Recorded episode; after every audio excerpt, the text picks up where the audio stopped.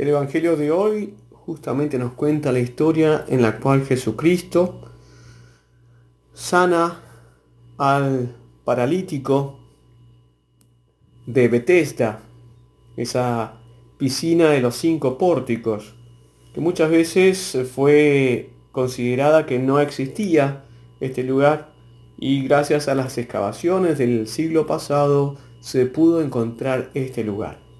Un lugar que está muy cerca de la iglesia de Santa Ana, un lugar que encuentra al lado de la iglesia de Santa Ana, que se supone que era la casa de los padres de la Virgen en Jerusalén, y eh, donde está la gruta donde nació la Virgen María.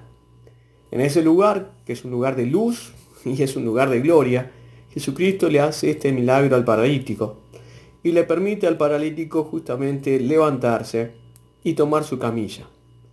Pero lo que parece que es contradictorio justamente es que lo hace en un día sábado. Y el sábado es un sábado de gran luz, de gran gloria. Nosotros tenemos que ver que la creación fue coronada con el séptimo día, el sábado, para que justamente se viera toda la creación, se contemplara toda esa luz radiante de las bendiciones del amor de Dios. Y por eso es tan importante que nuestro Señor Jesucristo en el sábado muestre la gloria. Y es por eso también que nosotros concluimos este tiempo cuaresmal con el sábado de gloria. Es el día en que ya empieza a aparecer la luz sobre las tinieblas y vencemos todo ese mal. Pero hay muchas personas que no lo entienden. Hay muchas personas que justamente quedan en el cuadradismo y no quieren entender estas cosas y prefieren estar sujetos a ciertas clases de leyes, a ciertas clases de acciones y que esas reglas le dan seguridad y no permiten que el Espíritu de Dios pueda iluminarlos con su luz. Y eso es lo que le pasa a los fariseos y por eso lo juzgan al paralítico y lo juzgan a Jesucristo y no logran verlo.